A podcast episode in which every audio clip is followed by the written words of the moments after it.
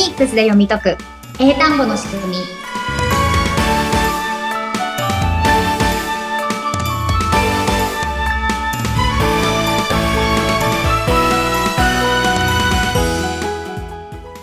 皆さんこんにちは。フォニックス英会話講師の坂下悦子です。そしてインタビュアーの神谷由紀子です。坂下さん41回目よろしくお願いします。はいよろしくお願いしますさあ前々回もそうなんですけれども書籍をねあの出版されてその話もちょっとずつポッドキャストで聞かせていただいているんですけれども皆さん、まあ、概要欄からリンク貼ってありますが飛んでいただけましたでしょうか？あまだだって方はねそのこれを聞いた後にまたリンクから飛んでいただきたいなと思うんですけれども、まあ、坂下さんのもとにもねきっと書籍の反応がたくさんあると思うんですが 私からもいろいろ聞きたいなと思っていて。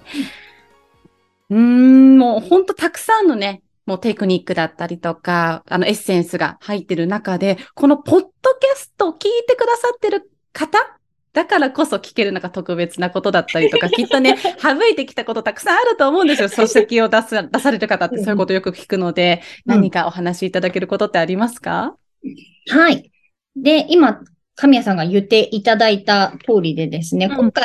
あの結構フォニックスについて、これでも結構盛りだくさん書いたんですけれども、実は元の原稿ってもっともっとあったんですね。うお もう伝えたいことがいっぱいあるんですよね。そうですよ。うんうん今回その文法とかも本当は書いてたんですけど、ちょっとね、いろいろ書きすぎるともうわかんなくなっちゃうかなっていうので、うん、もう今回はフォニックスに絞って、その文法のところは、はい、えっと、また別でやろうっていうことになったりとか、はい、あとはね、そのフォニックスについても、いや、これもこれもって言っていっぱい書いてたんですけど、だいぶちょっと短くしたりとか、ちょっとなくしたりとかい。うところもあったので、で、今回、えっと、書いてはいるんですけれども、はい。まあ、ちょっと軽く、私が、ね、最後最後の最後に無理やりちょっと付け足したところがあって。はいはい。で、それが、まあね、ここのポッドキャストを聞いてくださってる皆さんは、うん、まあ、フォニックスをどうやってやっていけばいいかっていうのはね、あの、よくご存知だと思うんですけれども、うんはい、この書籍の中で、こう、日本人が、この発音とかフォニックスを、こう、練習、習得するために、やっちゃいけない二つのことっていうのを書いてるんですね。NG なこと、二つのこと。うん、うん、うんうん。で、えっと、この発音練習とかフォニックス練習ってなったら、うん、大体の人がこれをやるだろうなっていうことなんですけど。はい。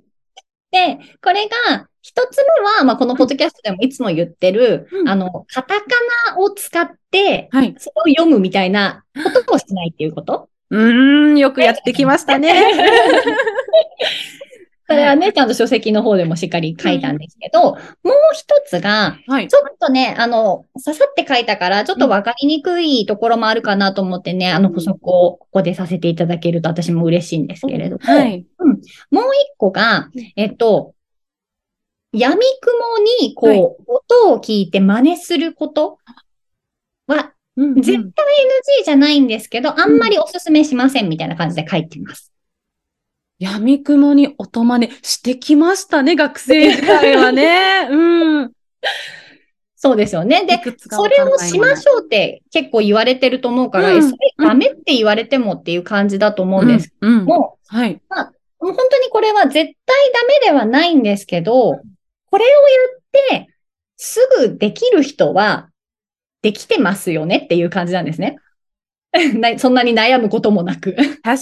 かにもうできるんだったら、もう学生時代にね、できてますもんね。大人になって困ることは確かにないです。うん。そうですよね。うん、なので、これはもう、あの、子供が聞いたものをそのまま真似して習得するっていうところとかに関しては、あの、全然いいと思うんですけれども、この、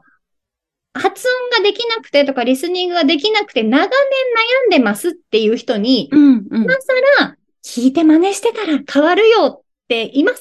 それをね、もう一回やりましょうって言っても、え、それもう何回もやったんだけど、変わってないんだけどっていう人のが多いと思うんですね。ですね。間違いないです。うん。なので、この勉強法自体がダメってわけじゃないんですけど、うん、それでうまくいかない人が、やっぱそれが大事かなと思って繰り返すことにはあんま意味がないですよっていうようなニュアンス。うーん。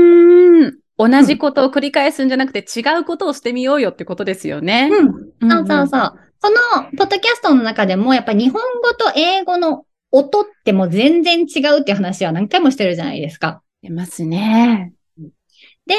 その時に、じゃあ英語の音を発音しようってなった時に、もう神谷さん最初の方の放送で、あもう疲れました、みたいなね。本当そうなんですよ。もう、口も自分が思っている以上に開けないといけなかったりとか、呼吸も自分が思ってる以上に出さないとその音が出なかったりとかで、なんかフィジカルレッスンにもなってたような気がしますね。うんうん、そうですよね。だから、なんか、自分なりにやるのと、うん。本当の英語のやり方こうですよっていうのを、その通りにやってみるので結構違うっていうのがまずありますよね。はい。うんうんうん。なので、うんもうそのちゃんとね、違うっていうのをしっかり認識するっていうのも大事ですし、はいあともう一個、うん結構、あの、英語の勉強いっぱいやってる人はやったことあると思うんですけど、私もこれすごいやってて、はい。代わりに精が出なかったなっていうのがあって、はい。うんうんうでん。、それが、えっと、ネイティブの先生に見てもらったりして、そのうん自分で CD だけ聞くんじゃできないから、うん。そのなんか発音の本見たりとか、はい。ネイティブの先生にこれ合ってますかみたいなのを確認してもらう発音練習っていうのも結構やったんですね。でもそれって効果があるような印象を受けますけどね。うんうんうんなくはないと思うんですけど、うんうんなんか、まあ、私がうまく使いこなせなかった理由っていうのが、うん音を聞いたりとか、ネイティブの先生がいて、うんこれこうだからやってごらんって言われてやるじゃないですか。はい。で、まあ、で、できてないわけじゃないですか、最初は。うんうんうん。で、ネイティブの先生が、もうちょっとこうとか、近くなった、あ、大体いいみたいな感じで、こう、なんか言ってくれて、はい。あ、そうかなと思って、うんこうなんか何回も何回もやるんですね。うんうんうん。まあ、レッスンの終わりには、ああ、できるようになりましたって言われるんだけど、ほうほうほう。うんその時、自分はもう、なんか、されるがままというか、言言われるがままになんかやってただけで、じゃあ、この正解になった時、どうやってたんだっけ私っていうのが全然なかったんですね。なるほど。うん。ただただ聞いていただいている中で繰り返してちょっとずつマイナーチェンジしていったのが、うんそのネイティブの先生の、あ、その音ってなっただけで、いざ自分に返ってくると、あれ？ってなるってことですよね。どうどうやったらそこの正解にたどり着いたのかが、もうと、とりあえず数を打ってただけなので、うん。こうしたら毎回できるっていう基準を持ってなかったんですね。確かに。で、ネイティブの方々だと本当に感覚でね、うんあ、その音ってなるだけなので、うん理屈がないですもんね。うんうん。そう、そうなんですよ。なので、やっぱりこう、日本人がこう、はいこういう口動かし方するっていうのと、ネイティブの人たちがするっていうのうんの、その動かし方も違うし、はい。ネイティブの人はこのぐらいの口でその音が出るけど、私たちはもうちょっと頑張らないと出ないとかみたいなのも。そういうのがね、いろいろあるので、まあ、なんとなくとにかく発音はネイティブの先生に見てもらえばどうにかなる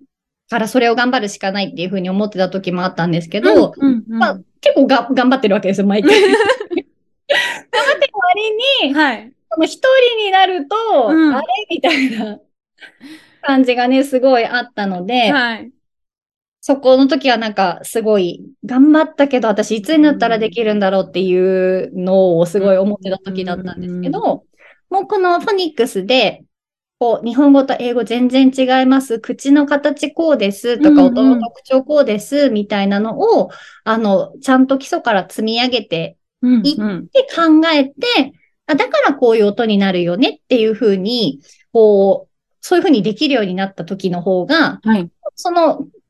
なんか土台ができてるから、うんうん。どんな場面でもちゃんと自分で考えてできるっていうのになったのがすごい大きかったと思うので、うんうんうんうん。とにかく聞いて真似できるようにならなきゃっていうふうにね、思ってる人たくさんいると思うんですけれども、まあそれもね、あの基本が分かった上でうん。やる。うん、と、ここは成果も違ってくると思うので、とにかくなんかよくわかんないけど頑張りますっていうふうに、一回ね、このフォニックスで基礎作りっていうところを挟んでもらうと、あの、変わってくると思うので、うん。ぜひね、ちょっとそう、そういうことが伝えたくてそこをちょっと挟んだので、ああ、い。でも確かに私もこのフォニックスで学び始めて、自分に一人になった時に、あれ？と思っても、うん坂下さんがこのポイントを押さえて、A の音だったら口角上げてとか、口しっかり開いてっていうことを思い出すと、近寄ってくるんですよね。うんうんうんそういうのの積み重ねっていうことですよね。そうですね、うんそうですね。闇雲じゃなくて、ちょっとでもね、ヒントを持った方が。